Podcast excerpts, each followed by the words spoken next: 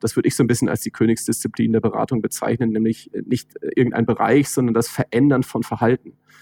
Und ich muss auch beim Customer Journey Management, wenn ich es dann einführe, die Menschen überzeugen, weil sie müssen erstmal gefühlt mehr machen. Moin Moin und herzlich willkommen zu einer neuen Folge von Beyond Shift Happens, dem Northern Podcast für Transformationshelden und alle, die es werden wollen.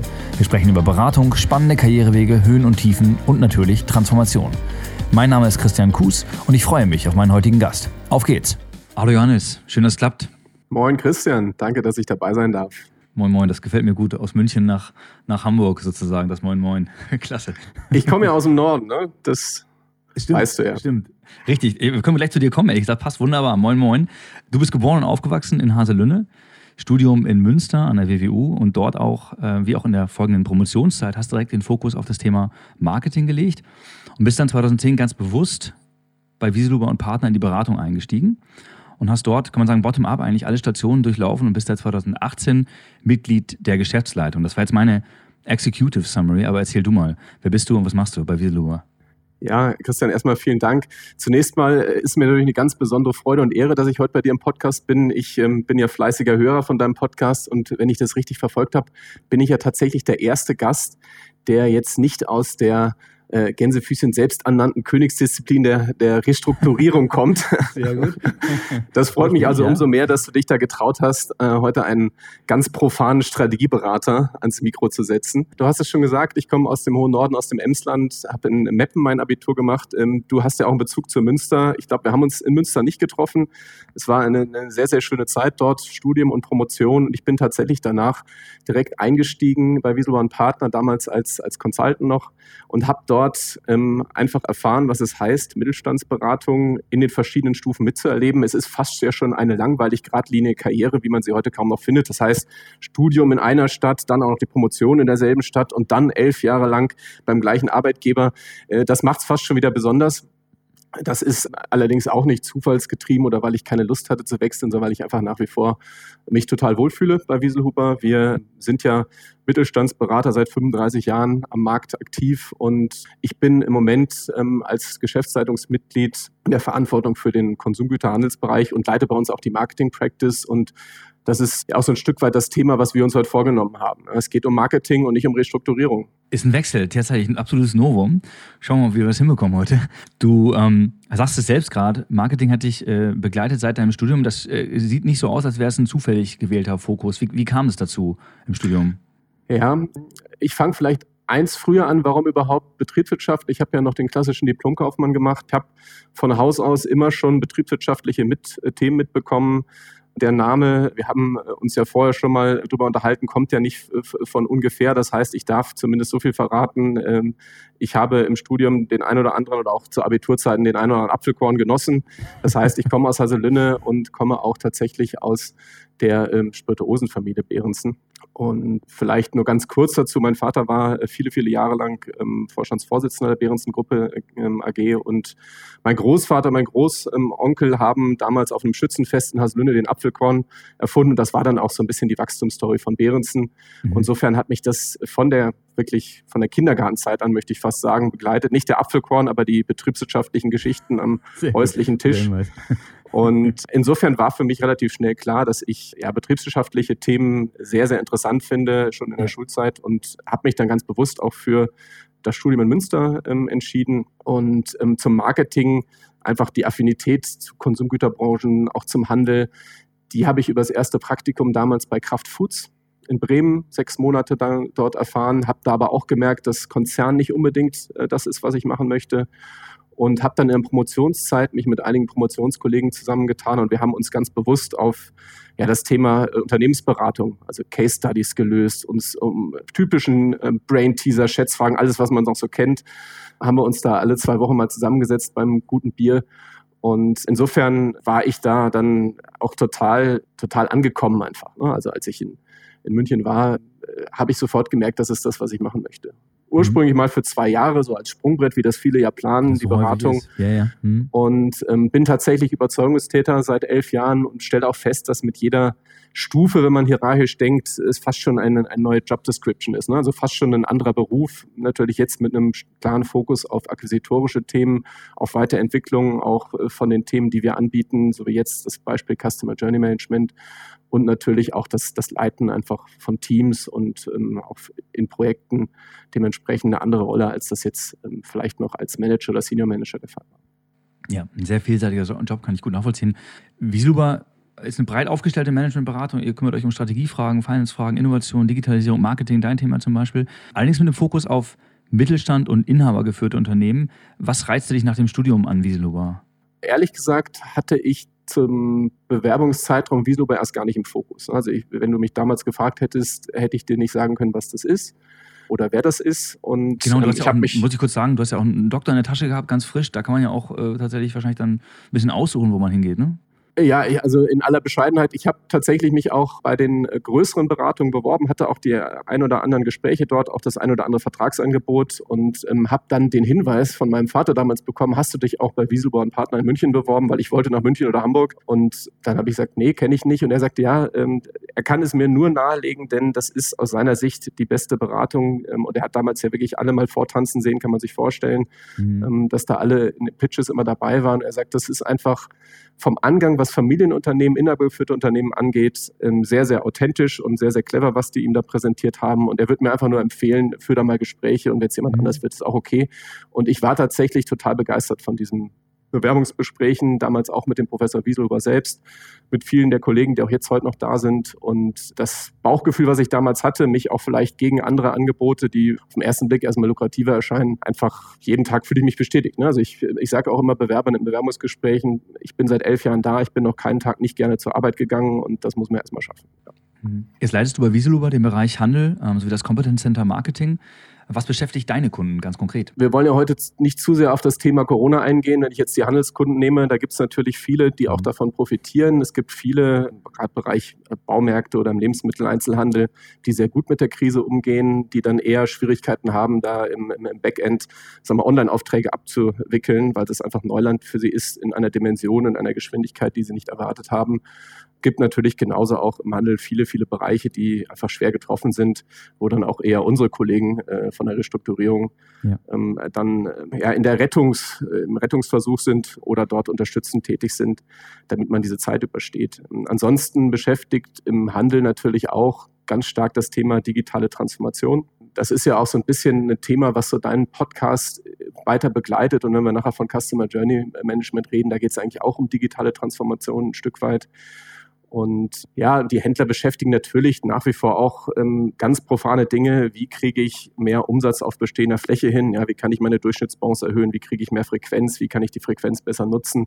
Und das sind Themen, also so viel Wandel, wie es im Handel gibt, die bleiben uns erhalten. Und es gibt halt immer wieder neue Ansätze, wie ich, wie ich da zum Erfolg kommen kann. Jetzt haben sich unsere Wege ursprünglich in einem Transformationsprojekt gekreuzt. Als wir uns jetzt im Vorfall unterhalten haben, sind wir schnell auf das Thema, was du jetzt auch schon mehrmals genannt hast, die Customer Journey gekommen um das sich tatsächlich auch eine aktuelle Studie von euch dreht. Ein Thema, was äh, dich sehr beschäftigt, uns tatsächlich auch ähm, als, als junges Softwareunternehmen. Äh, in a nutshell, worum geht es dabei? Also es geht eigentlich um die Begleitung der Kundenreise über alle Berührungspunkte hinweg. Das heißt, von der ersten Idee über den Weg zum Kauf, um das Nutzenerlebnis bis hin auch zur Loyalität und auch zur Weiterempfehlung eines Produkts oder auch einer Dienstleistung. Und äh, wir haben den Fokus ganz klar auf den B2B-Bereich gelegt. Äh, Im B2C-Bereich, also im Konsumgütergeschäft, da ist das Thema eigentlich seit vielen Jahren agenturseitig schon intensiv bespielt. Und der wichtigste Unterschied ähm, in so einer B2C-Customer Journey, da steht fast immer der einzelne kaufende Kunde im, im Fokus und wird dann durch Marketingmaßnahmen begleitet. Und wie gesagt, wir haben uns den B2B-Bereich vorgenommen. Da ist das Bezugsobjekt in dieser Customer Journey zum Beispiel ein Anlagengeschäft oder ein Bauprojekt. Und hier sind immer ganz viele Akteure an der Entscheidung beteiligt, mhm. welche Bauteile jetzt genommen werden sollen oder welche Dienstleistungen zum Einsatz kommen. Also das ist so in der Nutshell B2B Customer Journey, die vielen Berührungspunkte der vielen Entscheider und Beeinflusser innerhalb einer Customer Journey mit einem bestimmten Bezugsobjekt. Ja, wir steigen gleich noch mal ein bisschen tiefer ein. Tatsächlich interessiert mich, weil du gerade B2C nennst, die Frage, ähm, wann du zum ersten Mal darüber gestolpert bist. Denn aus dem Marketingbereich, im B2C-Bereich ist es wahrscheinlich ein Thema, was nicht, nicht äh, vor, vorgestern erfunden wurde, sondern schon ein Weilchen älter ist, oder? Genau, das ist schon ein Weilchen älter und wir haben bei uns mal im Archiv geschaut und äh, wir haben selbst im B2B-Bereich ein Projekt gefunden, das ist jetzt schon knapp 20 Jahre her. Also wir machen, kann man sagen, äh, seit 20 Jahren Customer Journey Management. Allerdings hieß das damals tatsächlich anders. Das hieß dann trocken Untersuchung der Marktcharakteristika. Ja. Mhm. Ist aber spannend, wie viel inhaltliche Überschneidung es dort schon gibt zu dem, was wir jetzt heute machen. Ähm, ich will nicht sagen, es ist alter Wein in neuen Schläuchen, ähm, sondern es sind tatsächlich andere Ansätze damals gewesen. Sehr viel manuelle Arbeit, sehr viel rumreisen, sehr viel telefonieren, um da an die mhm. Erkenntnisse zu kommen. Da haben wir es heute ein bisschen einfacher. Und ich selbst beschäftige mich jetzt intensiv seit so drei Jahren mit dem Thema mhm. und hatte jetzt in der Zeit die Chance, das bei sehr, sehr spannenden Projekten ja, unseren Ansatz stetig weiterzuentwickeln. Und den neuesten Stand haben wir ja gerade auch publiziert. Finde ich sehr interessant, dass du sagst, dass sich das verändert hat, insoweit, als dass vielleicht auch die, der, eure Herangehensweise anders ist, vielleicht Datenlagen anders sind, andere Dinge sich verändert haben. Wenn ihr schon seit 20 Jahren begleitet, warum gewinnt das Thema jetzt gerade so an Bedeutung? Was denkst du, sind die Treiber auf der B2B-Seite vielleicht? Ja, das ist, ähm, das ist eine spannende Frage, Christian. Also ich glaube, der Haupttreiber, das ist ähm, wie bei, bei vielen Dingen, ist tatsächlich die Digitalisierung und da hat jetzt Corona auch nochmal als, als Beschleuniger gewirkt. Zum einen können die Daten ja immer schneller und immer besser und günstiger verarbeitet werden, bis hin mhm. zu Mustererkennung über Algorithmen, über künstliche Intelligenz. Und ähm, zum anderen werden auch immer mehr Daten generiert, erfasst und nahezu alle Berührungen, gerade jetzt in, in der Corona-Zeit, finden ja mit dem Kunden digital statt. Das heißt, ich generiere auch wahnsinnig viele Daten. Und diese beiden Punkte haben dem ganzen Thema eigentlich nochmal einen Schub gegeben und geben auch Richtung Ergebnis dem Ganzen eine ganz andere neue Qualität, wenn ich die Daten richtig beherrsche. Mhm. Hast du das Gefühl, dass da auch ja, Erwartungen aus dem B2C-Bereich entstanden sind, bei einem User, der vielleicht irgendwie bei DriveNow sich angemeldet hat, ohne äh, persönlichen Kontakt, einfach in der Lage war, irgendwie sich in BMW zu setzen, fünf Minuten später? Dass das eine Sache ist, die so ein bisschen rüberschwappt auch in den B2B-Bereich, dass auch da Leute sitzen, die eigentlich eine Erwartungshaltung haben, die dann vielleicht die herkömmlichen Wege gar nicht mehr ja, können? Das würde ich schon so sagen. Das ist ja bei einigen Themen so, auch wenn ich an das ganze Thema Markenführung, Marketing denke. Viele Dinge, die im B2C-Bereich ja heute selbstverständlich sind oder seit vielen, vielen Jahren selbstverständlich etabliert sind, haben erst später Einzug in den B2B-Bereich ähm, erhalten. Und das gilt hier an der Stelle auch. Jetzt muss man aber auch sagen, es ist natürlich jetzt auch leichter, diese komplexen Entscheidungsnetzwerke zu identifizieren und auch zu bespielen. Je mehr Daten ich auch verarbeiten kann und je leichter mir das auch vielleicht technisch unterstützt fällt durch CRM, Software und Co. Ja. Also insofern würde ich dir zustimmen, ja. Jetzt ist es ja kein, kein Commodity-Projekt wie, ein, wie ein IBA. Du hast eben auch die Restrukturierungsfälle genannt, wo jemand äh, vielleicht auch bankengetrieben dann zum Beispiel ähm, einen IDWS 6 zum Beispiel einfach braucht. Den hat er sich nicht selbst überlegt, sondern das wird dann sozusagen für ihn eingeleitet, drücken wir es mal so aus. Das ist bei euch ja anders. Wie entsteht ein Kundenprojekt zum Thema Customer Journey? Das, das ist zunächst mal völlig richtig, ist kein Produkt von der Stange. Wir stellen sowohl bei unseren langjährigen Kunden als auch bei Neukunden zunächst mal sehr großes Interesse für das Thema fest, die einfach erkennen, auch im Rahmen vielleicht von Digitalisierungsbemühungen, wir haben so viele Kundendaten, die sind aber in Silos von Marketing, Vertrieb, Produktmanagement irgendwie nicht miteinander verbunden. Und was machen wir denn überhaupt damit? Also ganz aktuell zum Beispiel führen wir Gespräche in der Bauzulieferindustrie, im Healthcare-Bereich, im Anlagenbau und über solche Gespräche kommt es dann ähm, immer wieder zu Projektanbahnungen also ich will nicht sagen, wir haben da ein Alleinstellungsmerkmal, nur ich äh, kann schon, glaube ich, voller Überzeugung sagen, dass wir einen ganz guten Ansatz gefunden haben, um diese B2B-Welt zu knacken mit dem Thema. Was verfolgen Kunden eigentlich damit? Warum wollen die das überhaupt machen? Das ist ja einmal jetzt die Möglichkeit, über die Daten das zu machen, aber interessant ja. ist ja auch, ähm, mit, mit welchem Ziel macht man das? Und ganz häufig wird so das, das globale Ziel der Kundenzentrierung genannt. Mhm. Das ist jetzt aus meiner Sicht auch nicht falsch. Ähm, betriebswirtschaftlich steckt dann sicherlich häufig mehr äh, Umsatz mit Bestandskunden und auch viele mhm. Neukunden dahinter. Ja. Und konkreter äh, geht es dann, wenn man näher reinschaut, um mehr Kundeninsights. Ja, also ich schaffe es, mehr Daten von meinem Kunden einzusammeln und die auch intelligent zu nutzen auf der Customer Journey und dadurch, wenn man es noch betriebswirtschaftlicher macht, einen effizienten und effektiven Einsatz von Marketing und Vertriebsbudgets. Ja. Und das ist also nicht nur ein Topline-Effekt, also mehr Umsatz durch Bestands- und Neukunden, sondern auch tatsächlich eine effiziente Verwendung, Verwendung der Mittel und dadurch vielleicht auch kostenseitige oder ertragsseitige Effekte. Das finde ich sehr spannend, weil es für mich auch so klingt, als hättet ihr ganz unterschiedliche Verankerungspunkte, an denen ihr wiederum ansetzen könnt. Also ein Kunde, der mit Datenthemen kommt, äh, dem kann man in diese Richtung bewegen. Oder ein Kunde, der vielleicht sagt, ich möchte einfach meine Topline Boost, äh, zum Boost verhelfen, da kann man ebenfalls in diese Richtung einschlagen, was dann ja auch ein sehr breites, wir werden gleich darüber sprechen, wie ihr da vorgeht, aber sicherlich ein breiterer Ansatz ist. Also nicht so punktiert wie vielleicht das Liquiditätsproblem in einer Restrukturierung, wie wir dann häufig auch ähm, Projekte sehen. Finde find ich sehr spannend. Kannst du sagen, wie du konkret bei einem Mandanten vorgehst? Gibt ein, wir lieben ja so, so Phasenmodelle und ähnliches. Gibt es was, wo du sagen kannst, ja, da kann man schon quasi Schemen erkennen in eurem Vorgehen? Also es ist, ähm, das muss man schon sagen, immer ein sehr individueller Ansatz. Sehr verkürzt kann man sagen, dass wir zunächst mal Klarheit schaffen, zusammen mit dem Kunden über dieses Entscheidungsnetzwerk. Das dort vorherrscht in seiner Branche, also die Marktmechanik, wenn man so möchte, und auch über die Bedürfnisse der einzelnen Akteure. Und das ist so die Basis dann, von der aus wir uns auf die Suche nach den wichtigen Entscheidungen, also Berührungspunkten, Entscheidungspunkten machen und auch potenziell den magischen Momenten auf der Kundenreise. Dann ist halt wichtig die Verprobung dieser Erkenntnisse mit dem Kunden. Kann man Fokusgruppen, Interviews führen, Befragungen machen und ähm, sagen wir auch sowas wie, wie Retrospektive, ne, festes Feedback installieren mit dem Kunden zusammen nach Projekten und da lernt man schon eine ganze Menge. Und intern ist es dann vor allem eine Frage ja, des richtigen Datenmodells des richtigen CM-Systems und natürlich auch dann die letztendlich ja, Veränderungen an Organisationen und Prozessen, um dieses Customer Journey Management auch erfolgreich zu betreiben und nicht nur als Konzept dann irgendwie für die Schublade zu haben. Jetzt hast du mich neulich gemacht, du nennst gerade den Begriff ähm, magischen Moment. Was, was zeichnet den aus? Was, was, ist das genau? Warum ist der wichtig? Ja, magischer Moment klingt, ähm, klingt ein bisschen esoterisch. Ich fange mal so an, als diese, diese sogenannten magischen Momente, die schafft man idealerweise an den entscheidenden Übergangspunkten von einer Phase der Kundenreise in die nächste. Also mhm. da geht es vor allen Dingen darum, dass der Kunde nicht nur zufrieden ist an einem Berührungspunkt mit dem Unternehmen, mit der Marke, mit dem Mitarbeiter, dem Produkt, sondern dass der sogar begeistert ist. Ein simples Beispiel wäre vielleicht ein Anruf im Vertriebsinnendienst und der Kunde überlegt, das Produkt in eine Ausschreibung zu nehmen und hat vielleicht noch eine fachliche Frage, zum Beispiel zu den physikalischen Eigenschaften. Und wenn der Innendienst gut erreichbar ist, dann ist das schon mal gut. Das ist der erste Schritt, so ein bisschen Hygienefaktor. Wenn er die Frage dann noch kompetent beantworten kann, dann ist das vielleicht schon Zufriedenheit beim Kunden. Wenn jetzt wir uns überlegen, wie kann das zum magischen Moment werden, dann wäre es ja ideal, wenn der Vertriebsinnendienstmitarbeiter, ähm, wenn er den Anruf sieht oder die Rufnummer erkannt wird, schon die Bestellhistorie oder auch die letzten Erfahrungen aus den Gesprächen, die Eigenschaften, die Präferenzen angezeigt bekäme und ähm, er so eine Nähe schaffen kann, mhm. die bei ganz vielen als Wertschätzung empfunden wird und vielleicht auch überspitzt als magisch empfunden wird. Und dann kann er vielleicht gar nicht anders, als das Produkt auch wirklich in die Ausschreibung zu nehmen. Das heißt, er geht eigentlich erstmal mit einer Frage rein, vielleicht hat er sogar ein Problem. Auch das, jede Beschwerde ist ja eine Chance, um einen Kunden zu begeistern und geht aber nachher mit einer Lösung raus oder mit einer Wertschätzung raus, ähm, die er woanders nicht erfährt. Das heißt, Vergleich zum Wettbewerb ist auch immer ganz entscheidend, wenn ich von magischen Momenten rede. Ja. Finde ich, find ich, also erinnere mich sehr an das, was wir auf der Customer Success hatten, weil auch das Beispiel, das du gerade bringst, ja eins aus dem Support, vielleicht After Sales, in diesem Fall eine, eine Pre-Sale-Frage wäre.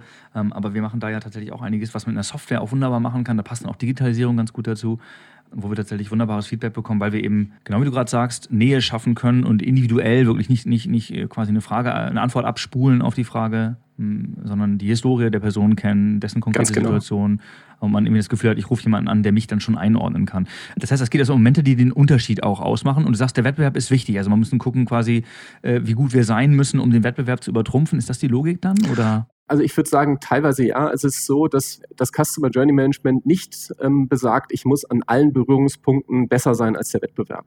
Und ich muss auch nicht an allen Berührungspunkten den Kunden begeistern, sondern ich muss an den entscheidenden Punkten den Kunden begeistern und an den entscheidenden Punkten, gerade dort, wo ich intensiv im Wettbewerb stehe, den Wettbewerbsvergleich machen weil ich kann ja Begeisterung nur erzeugen, wenn ich irgendetwas besser mache, als der Kunde es erwartet.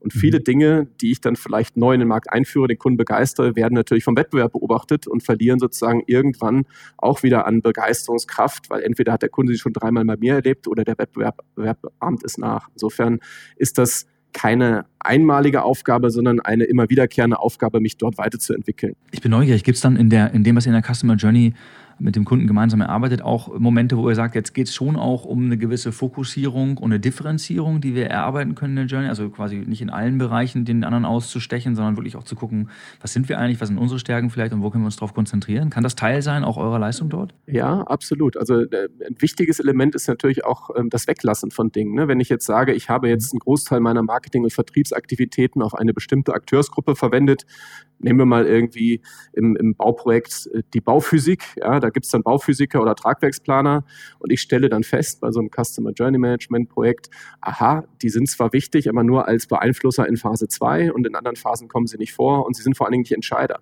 Dann könnte ich mir überlegen, dass ich dieses viele Budget, was ich dort einsetze, an anderer Stelle vielleicht sinnvoller einsetze.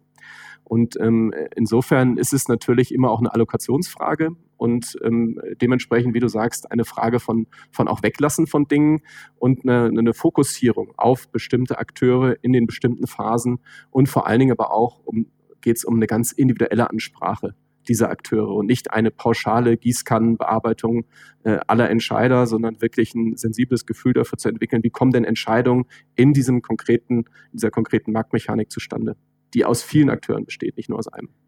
Du nennst gerade die, die Akteure und auch die Phasen. Ein ganz zentrales Element, wenn man eure Studie sich anguckt, war auch bei Social Media relativ prominent, fand ich, ist euer Bayer Network Model. Das ist eine Art, wie ich es verstehe, ein Phasenmodell, was die Beteiligten im Verlauf der Customer Journey einen Bezug zueinander setzt, vielleicht eine Priorisierung ermöglicht und andere Dinge. Äh, was erreicht ihr damit? Also es ist zunächst mal ein, ein, wunderbares Instrument, um mal Klarheit zu schaffen. Wer ist alles Teil dieser Customer Journey? Wer ist direkt beteiligt? Also wer trifft eine Entscheidung? Dann gibt es natürlich viele Beeinflusser. Beispiel Bauprojekt sind es dann Architekten, Generalunternehmer, Planer, die nicht unbedingt die Entscheidung treffen, dass dieses Bauteil genutzt wird oder dieses Produkt genutzt wird, die aber dafür sorgen, dass vielleicht derjenige, der es entscheidet, dort diese Entscheidung trifft zugunsten des Produktes. Also gerade welches Produkt in eine Ausschreibung kommt, da kann der Architekt schon sagen wir, einen gewissen Einfluss haben. Oder auch beim Anlagenbau gibt es vergleichbare Mechanismen. Das heißt, es geht um die Akteure der Customer Journey, es geht um deren Rollen und es geht natürlich dann im zweiten Schritt, auch das hatte ich vorhin schon mal gesagt, ist die Basis für uns, die Berührungspunkte zu identifizieren. Persönliche, unpersönliche Berührungspunkte, also einmal die Berührung zwischen zwei Menschen, das verkaufende Unternehmen und jemand, der irgendwie als Akteur beteiligt ist oder auch unpersönliche. Das kann sein, teilweise diskutieren wir dann bis hin zum LKW, den man auf der Autobahn sieht, wo das Markenlogo da steht. Auch das ist irgendwie ein Berührungspunkt, den man ja nur sehr wenig beeinflussen kann. Und viele Interaktionen, gerade die persönlichen, kann man sehr wohl, sehr gut beeinflussen. Einfach mal die Klarheit, die Transparenz zu haben, wo habe ich überall Berührungspunkte mit meinen mhm. Kunden, mit den Akteuren auf der Customer Journey. Dafür ist das ein sehr, sehr gutes Instrument. Insofern ist es ähm, spannend, dann mit den Kunden das zu entwickeln, vor allen Dingen, wenn im Unternehmen es viele Aha-Effekte gibt. Ach ja, so ist es. Also wenn das Produktmanagement eigentlich die Vertriebssicht gar nicht teilt und auch sag mal, im Marketing man es ganz anders sieht oder man feststellt, wir haben in den Phasen 1 und 2 komplett blinde Flecken. Wir erfahren erst in der Ausschreibung, dass es überhaupt ein Projekt gibt dann kann man sich äh, darauf konzentrieren, äh, was muss ich eigentlich tun, um viel früher dort einzusteigen in diese Customer Journey. Weil vielleicht ist, ist die Messe schon gesungen in Phase 3. Ja, ja. Ähm, sicherlich Augen öffnet, auch wenn man dann im Unternehmen sozusagen einmal die, wirklich die, die Runde gegangen ist und, und, mit äh, allen Teilnehmern gesprochen hat. Äh, du hast ja eben auch Outside-In genannt, das heißt, da kommen auch dann Fragen ähm, hinzu, die wirklich aus der Seite der Kunden beantwortet werden müssen. Also schon auch was damit zu tun haben, das Unternehmen zu verlassen und nach außen hin Umfragen, Telefonate oder ähnliches dann zu führen. Das ist schon Teil auch eurer Dienstleistung dann? Langfristig ist, ist unser Ziel, dass wir ein Gespür entwickeln bei dem Kunden für, die Wert, für, den, für den Wert von Daten. Also dass alle Daten wertvoll sind, die ich vom Kunden bekomme. Mhm. Ähm, einfaches Beispiel, nehmen wir wieder unseren Anruf im Vertriebsinnendienst, den wir vorhin hatten. Ähm, am Ende des Gesprächs sagt der Mitarbeiter zum anrufenden Kunden, darf ich Ihnen noch ganz kurz drei Fragen stellen. Und dann wird ihm vom System, werden ihm drei Fragen, die zu dem Kunden passen, eingespielt. Er gibt die Antworten ein, das ist eine Sache von einer Minute. Und wenn ich das jeden Tag 50 Mal mache, dann habe ich wahrscheinlich viele, viele, viele, viele tausend, zehntausende wertvolle Datenpunkte, die ich an das System reinbringen, in das System reinbringen kann und das nächste Mal den nächsten Kunden noch besser an diesem Touchpoint bedienen kann. Mhm. In Falken sehen wir immer wieder, wie, wie, wichtig ein klarer, fokussierter Projektplan ist. Idealerweise gepaart mit einem pragmatischen Effekt-Tracking. Ich kann mir vorstellen, dass die Ergebnisse eurer Analysen, Workshops, Konzepte ja weitreichende Implikationen für deine Mandanten haben. Wie stellt ihr sicher, dass das Unternehmen sich dann nicht daran verschluckt, sondern wirklich auch Resultate erzielt? Also wir krempeln jetzt nicht beim Mandanten gleich die ganze Organisation um. Wir beginnen meist mit einem Prototyp, der dann vielleicht auch außerhalb des bestehenden CRM-Systems mal arbeitet, wo wir anhand von, von, von, von Use Cases und anhand von ähm, ja, einem Datenmodell im Kleinen sozusagen aus der Analyse heraus das Ganze aufsetzen und dann gehen wir so ganz im Neudeutsch sagt man, glaube ich, MVP-Gedanken vor. Das heißt, wir entwickeln mal in mhm. einer Division das ganze Thema weiter, bevor wir es dann das ganze Unternehmen ausrollen, sodass man auch dort ähm, nicht im, im, deutschen Ingenieurssinne mit der 100%-Lösung alle überrennt, sondern halt Schritt für Schritt dort zu einem guten Customer Journey Management kommt. Das ist eigentlich so das, das Vorgehen in der Regel, was sich als erfolgreich herausgestellt hat. Sind diese Ergebnisse dann auch messbar? Könnt ihr schon auch sagen, wenn wir da ähm, heute aufschlagen, in zwei Jahren wird sich diese oder jene Zahl entwickelt haben und das prüfen wir nicht erst dann, sondern auch in der, auf dem Weg dahin schon? Milestones, ja. ähm, KPIs, ähnliche Sachen? Das ist ja so ein bisschen die Herausforderung bei uns im, im, in der Strategieberatung und insbesondere im Marketing, dass ich hinterher Topline nicht sagen kann, welcher Prozent äh, an Umsatz plus oder Umsatz minus kommt jetzt aus dieser Maßnahme, weil es einfach viele, viele andere Faktoren gibt. Aber was man schon ähm, messen kann, ist der Erfolg des Customer Journey Management in den verschiedenen Phasen. Ein ganz, ganz pragmatischer Ansatz ist da der wahrscheinlich bekannte Marketing Funnel, das heißt, den kann ich eigentlich direkt an die fünf Phasen anlegen. Also ich frage mich ähm, erst einmal, wie hoch ist denn die gestützte Bekanntheit? Ja, und wenn ich da das größte Problem schon habe, dann muss ich halt daran arbeiten mit Marketing. Das kann ich regelmäßig messen. Dann, wie oft bin ich im Relevant Set? Das heißt, wie viele Leute ziehen denn in Erwägung, mich zu kaufen? Auch das kann ich wunderbar messen. Dann, äh, was ich in den Daten schon absehen kann, ist, wie häufig werde ich gekauft? Also, wie viele Abschlüsse habe ich? Wie oft gewinne ich mhm. Und ähm, dann so Richtung ja, Net Promoter Score auch die Zufriedenheit mit der Nutzung, ja, Weiterempfehlungsabsicht bis hin dann zur fünften Phase, wie viel kaufen mich denn weiter, wie viel habe ich denn regelmäßig als Stammkunden und wie intensiv nutzen die denn ähm, ja, meine Produkte und Dienstleistungen. Also das ist ähm, eigentlich ein sehr pragmatischer Ansatz. Man muss nur aufpassen, dass man es nicht gleichsetzt. Also Marketing Funnel ist nicht gleich Customer Journey Management, sondern das eine ist mhm. eigentlich ein ganz gutes KPI-System für das, für das andere, ja. Ja, verstehe. Finde ich sehr spannend. Wir kommen langsam zum Ende. Und ich kann mir vorstellen, dass es, du nennst jetzt ja immer wieder auch gewisse Branchen, Anlagenbau zum Beispiel oder auch die Baubranche, dass es Unternehmen oder Branchen gibt, die ja prädestiniert sind für die Customer Journey, während andere vielleicht aktuell einfach andere Sorgen haben und Krisensituationen oder akute Baustellen zumindest lösen müssen. Wer kann aus deiner Sicht am meisten von der Erarbeitung oder Überarbeitung seiner Customer Journey profitieren? Aus der Erfahrung ähm, heraus sind es vor allem Unternehmen, die ein recht komplexes Buying Center oder Buying Network im Verkauf ihrer, ihrer Produkte und Dienstleistungen gegenüberstehen. Das heißt, entweder sind es viele Entscheider und Beeinflusser innerhalb der Organisation des kaufenden Kunden oder es sind sogar viele Entscheider und Beeinflusser von verschiedenen Organisationen. Dann sprechen wir vom Buying Network. Und wir stellen halt fest, dass viele hier noch blinde Flecken haben in der Marktbearbeitung. Und im CRM-System stehen dann häufig nur äh, die kaufmännischen Kontakte, also die, die nachher äh, dann den Auftrag schreiben und äh, eine Bestellung auslöse. Und das sind vielleicht 10 Prozent der Beeinflusser und Entscheider. Da fehlen dann mal 90 Prozent der wichtigen ähm, Akteure in meinem CM-System. Also gerade wenn ich dort an komplexe Entscheidungsnetzwerke gerate, dann kann man damit, glaube ich, einen sehr, sehr großen Effekt erzielen. Grundsätzlich kann, glaube ich, jedes Unternehmen erfolgreich Customer Journey Management betreiben. Wir haben ja auch schon über den B2C-Bereich gesprochen, wo das ja genauso geht. Hilfreich ist aus meiner Sicht, da bin ich allerdings auch natürlich Marketing äh, getrieben, eine starke Marke, weil das ein zentraler Berührungspunkt mhm. ist, der über Produkte, über alles, was ich Werbeartikel, Messeauftritt, alles, was ich dort habe, spielen kann. Es schadet auch nichts, wenn ich schon sehr erfolgreich in den Märkten bin, dass ich also auch eine hohe, ja, einen hohen Bekanntheitsgrad habe, weil auch Dadurch habe ich viele Touchpoints mit meinen Kunden. Und ich glaube, äh, wichtig ist auch ein gewisser digitaler Reifegrad schon. Weil wenn wir da bei Null anfangen, dann fangen wir besser erst da an, als dass wir Customer Journey Management einführen. Ähm, sonst versuche ich irgendwas nicht Effizientes zu multiplizieren und das ist selbst bei mir als Stratege äh, nicht gut. Also die Restrukturierer wissen da mehr, aber das würde ich nicht machen. Und ich glaube, schwierig wird es dann bei der Einführung und auch, und da geht es, glaube ich, auch, kommen wir vielleicht am Ende auch wieder auf den Kern deines Podcasts zurück. Das würde ich so ein bisschen als die Königsdisziplin der Beratung bezeichnen, nämlich nicht irgendein Bereich, sondern das Verändern von Verhalten. Und ich muss auch beim Customer Journey Management, wenn ich es dann einführe, die Menschen überzeugen, weil sie müssen erstmal gefühlt mehr machen. Sie müssen, ich habe es vorhin gesagt, Daten eingeben, Daten interpretieren und das klingt erstmal alles ganz gruselig. Wenn sie aber dann merken, dass sie viel erfolgreicher verkaufen und dass, wenn ich das ein paar Mal gemacht habe, das leicht von der Hand geht, dann ähm, ähm, glaube ich, haben wir genau das geschafft, diese Königsdisziplin, Menschen zu einem anderen Verhalten zu motivieren und damit mehr Erfolg für das Unternehmen zu erzielen. Klasse, das war ein würdiges Schlusswort, würde ich sagen, für unseren zehnten Podcast. und vor allem auch das Motto raus aus der Krise, rein in die Transformation. So ähm, Johannes, ganz vielen Dank fürs Gespräch. Christian, vielen, vielen lieben Dank. Ich freue mich aufs nächste persönliche Treffen. Wunderbar, ich mich auch. Alles Gute dir. Ciao. Beyond Shift Happens ist eine Norderntech-Produktion. Norderntechs intuitive Softwarelösung Ferken hilft Ihnen dabei, Ihre Transformations- und Strategieprojekte stressfrei und erfolgreich umzusetzen. Mehr zu Beyond Shift Happens und Ferken finden Sie auf norderntech.com und auf LinkedIn.